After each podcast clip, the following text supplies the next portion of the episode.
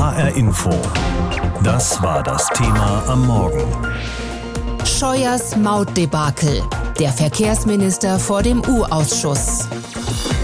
Trotz aller Warnungen und Bedenken setzte die CSU damals auf eine solche Maut, trotz der Bedenken, dass eine solche Maut nicht mit Europarecht vereinbar sein würde. Jahre gingen ins Land, millionenschwere Verträge wurden vom Verkehrsministerium mit Betreibern geschlossen und dann kam das Juristische aus. Im Juni des vergangenen Jahres stoppte der Europäische Gerichtshof die Pkw-Maut, weil rechtswidrig. Ja, es ist bedauerlich, aber das Urteil ist zu respektieren und zu akzeptieren. Politisch gesehen und politisch bewertet ist die Pkw-Maut somit leider vom Tisch. Sagte damals der Verkehrsminister Andreas Scheuer. Die Pkw-Maut sei also vom Tisch. Nicht aber vom Tisch ist die Diskussion. Die Opposition nämlich wirft Scheuer schwere Fehler zulasten der Steuerzahler vor. Die vorgesehenen Betreiber fordern einen Millionen Schadenersatz, nachdem der Bund die Verträge direkt nach dem Urteil gekündigt hatte. Verträge, die kurz zuvor erst geschlossen worden sind. Heute wird der Verkehrsminister vor dem Pkw-Maut-Untersuchungsausschuss des Bundestages in Berlin Rede und Antwort stehen müssen. Uli Haug in unserem Hauptstadtstudio in Berlin. Der Minister hatte doch schon früher öffentlichkeitswirksam viele Aktenordner in den Bundestag in Berlin bringen lassen und dann das hier versprochen. Wir stehen bei allen Fragen zur Pkw-Maut für maximal mögliche Transparenz. Herr Haug, was wollen denn die Abgeordneten denn da noch von ihm wissen?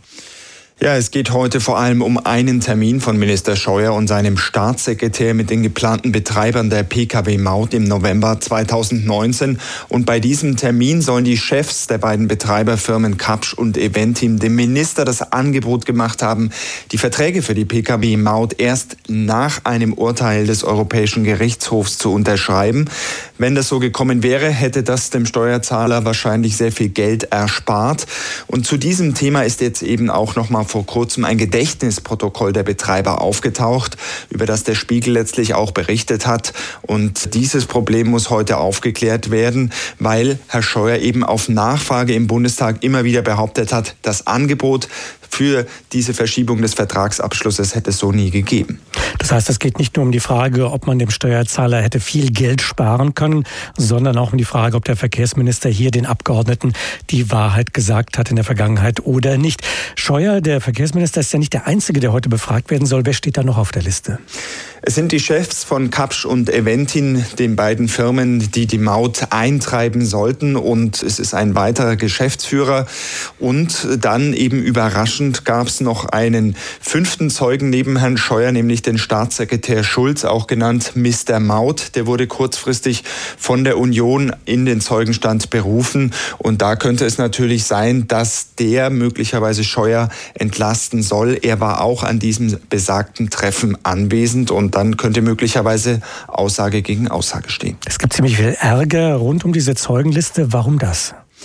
Nun, Herr Schulz wurde kurzfristig von der Union auf die Zeugenliste gehoben. Die SPD, mit denen habe ich gestern noch mal gesprochen, die kann damit leben, weil letztlich eben die beiden Betreiber, die sich ja parallel auch noch in einem Schiedsgerichtsverfahren befinden und Herr Scheuer an diesem Termin im November 2018 teilgenommen haben am Flughafen Tegel und eben Herr Schulz war der vierte Mann im Bunde und jetzt ist die Frage, was erzählen heute diese vier Zeugen zu diesem Termin? War es tatsächlich so, dass es dieses Angebot gegeben hat, die Verträge später zu unterzeichnen oder eben nicht.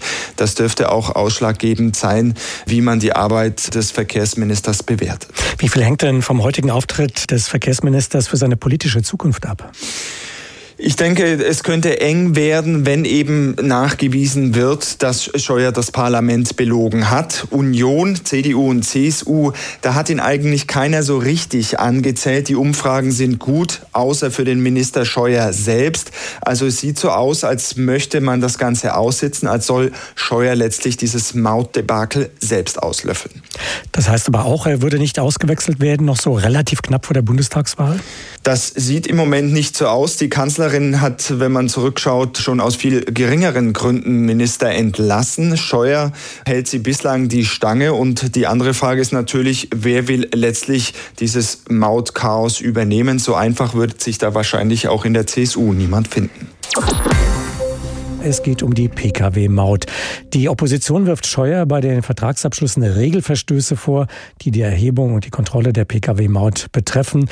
Es geht darum, dass Verträge abgeschlossen worden sind, bevor es Rechtssicherheit gab. Und jetzt fordern die betroffenen Unternehmen Schadenersatz vom Bund. Es geht um Millionenbeträge, für die letztlich der Steuerzahler aufkommen muss. Das letztlich gescheiterte Projekt ist aber nicht der einzige Kritikpunkt, äh, den sich der Minister jetzt anhören muss. Denn sein Ministerium steht seit längerem im Verdacht, Bayern bei der Finanzierung von Verkehrsprojekten zu bevorzugen. So jedenfalls der Vorwurf. Sandra Müller fasst diese Vorwürfe zusammen. Gibt es einen Bayern-Bonus im Bundesverkehrsministerium? Zumindest die Statistiken lassen das seit einiger Zeit vermuten. Da gab es eine kleine Anfrage der Grünen Bundestagsfraktion Anfang letzten Jahres. Demnach hat Bayern in den letzten zehn Jahren überproportional von den Investitionsmitteln des Bundes profitiert. Zum Beispiel beim Thema Bundesfernstraßen. Hier hat der Freistaat das meiste Geld bekommen. Eine Aufstellung des Bundesverkehrsministeriums zum Einsatz von sogenannten zusätzlich verfügbaren Finanzmitteln zeigt, von den mehr als 1,6 Milliarden Euro, die das Ministerium zwischen 2014 und 2018 verteilt hat, flossen etwa 550 Millionen allein nach Bayern. Der grünen Fraktionsvize Oliver Krischer bezeichnete das Vorgehen des Ministeriums als organisierte Plünderung. Man hat also sehr stark den Eindruck, dass auf der einen Seite zu wenig gemacht wird, viel zu wenig gemacht wird und auf der anderen Seite das wenige dann vor allen Dingen noch äh, Richtung Bayern geschoben wird, äh, da wo die CSU-Verkehrsminister in den letzten Jahren herkamen. Tatsächlich wird das Bundesverkehrsministerium seit 2009 durchgängig von CSU-Ministern geführt. Erst von Peter Ramsauer, dann von Alexander Dobrindt und aktuell von Andreas Scheuer. Besonders aus der Amtszeit von Alexander Dobrindt gibt es auffällige Zahlen. Denn zwischen 2013 und 2017 hat das Bundesverkehrsministerium in einem bestimmten Wahlkreis besonders viel investiert, dem des damaligen Verkehrsministers. So wurde in Dobrins Amtszeit mehr als das Dreifache für Bau und Sanierung von Brücken ausgegeben als in den Jahren 2006 bis 2010, in denen das Verkehrsministerium größtenteils SPD geführt war. Dobrindt ist inzwischen CSU-Landesgruppenchef. Er räumt die gestiegenen Finanzmittel in seinem Heimatbundesland zwar ein.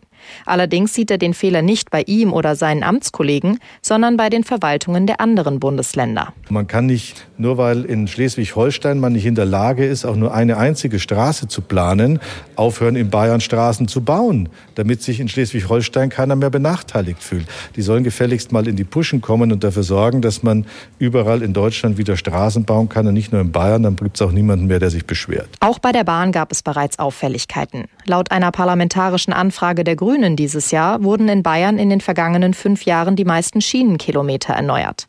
Und in Bayern ansässige Firmen bekamen zuletzt häufiger den Zuschlag bei Aufträgen. Zum Beispiel kaufte die Deutsche Bahn vor 2009, also vor der Zeit der CSU-Verkehrsminister, die meisten Busse bei Mercedes-Benz in Stuttgart. Zwischen 2010 und 2019 kamen die Busse dann vom Hersteller MAN aus München. In einer schriftlichen Erklärung aus Berlin heißt es dazu, die Bundesmittel für Investitionen in die Schienenwege werden bedarfsgerecht bereitgestellt, also dort, wo sie den größten verkehrlichen Nutzen entwickeln. Die Ermittlung des Mittelbedarfs für notwendige Ersatzinvestitionen für das Schienennetz der Eisenbahnen des Bundes erfolgt nach einheitlichen Vorgaben. Im Bundesverkehrsministerium sieht man also keine Bevorteilung von bestimmten Bundesländern. Bundesverkehrsminister Andreas Scheuer von der CSU steht unter Druck. Aber an Druck und Kritik ist er ja durchaus gewöhnt. Heute nun muss er sich vor dem Mautuntersuchungsausschuss des Bundestages Fragen anhören wegen der Ungereimtheiten bei der Auftragsvergabe und seinen bisherigen Angaben zur Mautvergabe. Das wäre schon an sich Ärger genug, aber dann sind ja da auch noch andere Baustellen, etwa der zurückgezogene Bußgeldkatalog, die Meldungen über hohe Summen, die Berater und Rechtsanwälte einstreichen. Der Rechnungshof bemängelt außerdem Scheuers Vorzeigeprojekt der bundeseinheitlichen Autobahnbehörde und warnt vor verfassungsrechtlichen Risiken. Darüber habe ich mit Professor Alexander Eisenkopf gesprochen. Er ist Verkehrswissenschaftler an der Zeppelin-Universität Friedrichshafen.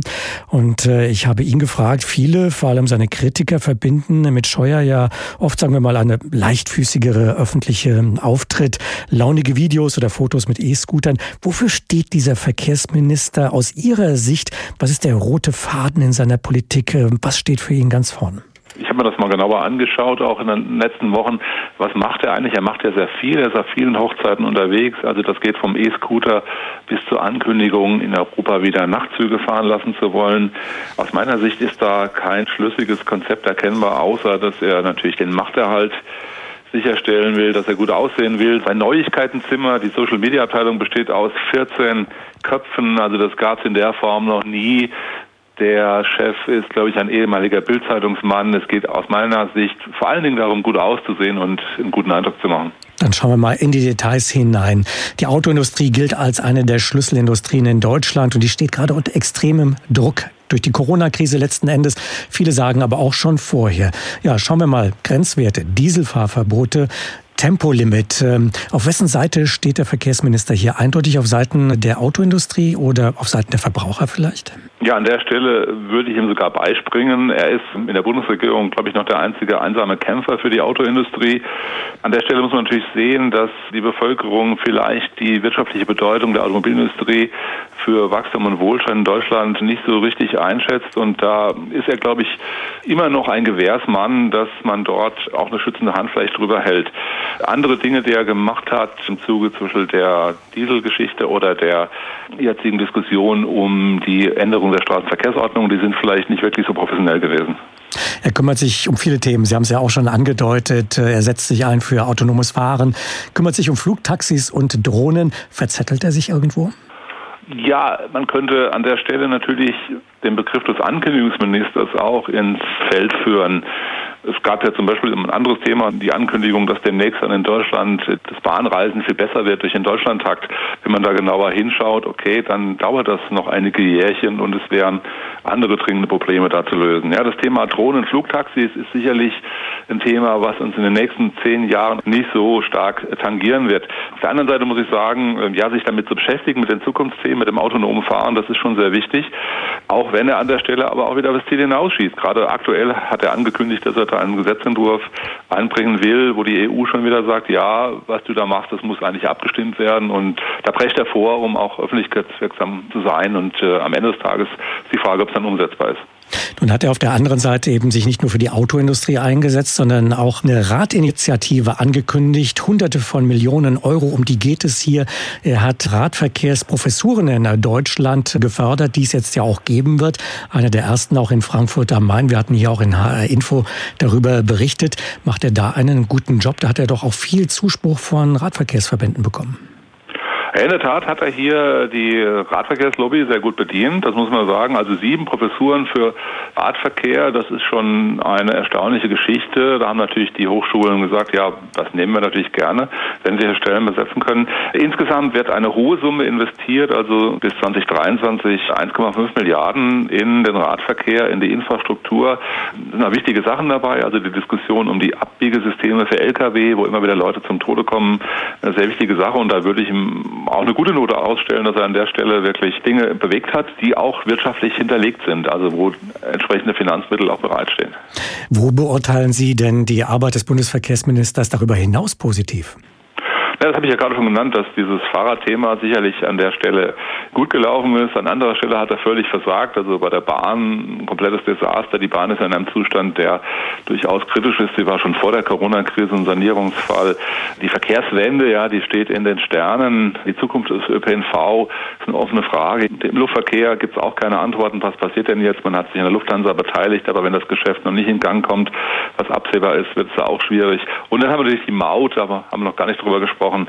Das ist natürlich eine Veranstaltung, wo man sagen muss, ja, da kann man keine guten Noten für vergeben, sondern eher nicht versetzt. Ja, Sie haben mir das Stichwort gegeben, der Mautuntersuchungsausschuss. Vor kurzem hatte Markus Söder, der CSU-Parteichef und Ministerpräsident in Bayern, ein Interview gegeben. Und da hatte man den Eindruck, er stellt sich nur halbherzig hinter Andreas Scheuer. Man hatte den Eindruck, das ist ein Verkehrsminister beinahe auf Bewährung oder Abruf. Wie entscheidend wird jetzt dieser Auftritt sein beim Mautuntersuchungsausschuss? Wie sehr wird er den Verkehrsminister unter Druck setzen? Ja, er setzt ihn schon unter Druck im Vorfeld und wenn er heute dort auftreten muss, ist das natürlich die Höchststrafe an der Stelle, wenn der Minister dort vorgeführt wird. Es bleibt ein Vorwurf, der sozusagen die Höchststrafe bedingt. Im Spiegel wurde zum Beispiel kolportiert, dass er das Parlament im Zuge seiner Äußerung zu dem Thema belogen haben soll. Das kann ich jetzt nicht weiter kommentieren, aber wenn sowas rauskommen sollte, dann ist klar, das ist für die Parlamentarier in diesem Gremium nicht tragbar, dass ein Minister so handelt. Und ich glaube, auf diesen Punkt wird es hinauslaufen. Hat er immer die Wahrheit gesagt oder gibt es da nach wie vor Ungereimtheiten, die nicht ausgeräumt werden können? Die Opposition wirft Scheuer schwere Fehler zu Lasten der Steuerzahler vor. Die vorgesehenen Betreiber der Maut fordern einen Millionen Schadenersatz, nachdem der Bund die Verträge direkt nach dem Urteil des EuGH gekündigt hatte. Auslöser für immer wiederkehrende Rücktrittsforderungen. Tobias Betz. Es war einmal, als würde Andreas Scheuer als Verkehrsminister zurücktreten. Ein Mittwoch war das im Dezember 2019, einen Tag vor Beginn des Untersuchungsausschusses zur gescheiterten Pkw-Maut. Scheuer lädt damals kurzfristig zur Pressekonferenz. Er beginnt damit, er habe einen Amtseid geleistet. Diesen Amtseid erfülle ich mit ganzer Kraft und das jeden Tag. Ich bin angetreten, um das Leben der Menschen in Deutschland für meinen Fachbereich besser zu machen, um meinen Beitrag für unser Land zu leisten.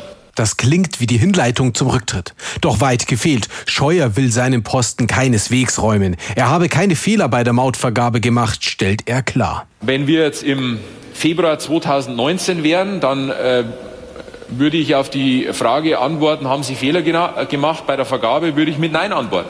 Ein denkwürdiger Auftritt. Gut möglich, dass Andreas Scheuer eine ähnliche Performance abliefert bei seiner Befragung vor dem Untersuchungsausschuss. Dort geht es um die Frage, hat der Minister das Parlament belogen? Rückblick. Ziemlich genau vor einem Jahr fragt FDP-Politiker Oliver Luxic den Verkehrsminister. Gab es das Angebot der Betreiber, den Vertrag erst nach dem Urteil zu unterschreiben? Und wenn es das gab, warum haben Sie es abgelehnt? Es war nicht Thema in dem Gespräch am 22. November. Ähm das Thema war, dass wir zügig in diesem Jahr noch zum Abschluss kommen, weil ich aufgeklärt habe, dass es darum geht, Gesetz umzusetzen. Gesprächsnotizen widersprechen Scheuers Darstellung. Scheuer traf damals im November 2018 die potenziellen Mautbetreiber. Die Notizen zeigen, weil das Urteil des EuGH noch ausstand, wollte Eventemanager Klaus-Peter Schulenberg dem Minister anbieten, bis zum Urteil des EuGH zu warten und dann erst die Mautverträge zu unterschreiben. Scheuer habe dies aber zurückgewiesen. Doch dieses Protokoll wirft Fragen auf. Das Gespräch zwischen Mautbetreiber und Verkehrsminister Scheuer hatte im November 2018 stattgefunden.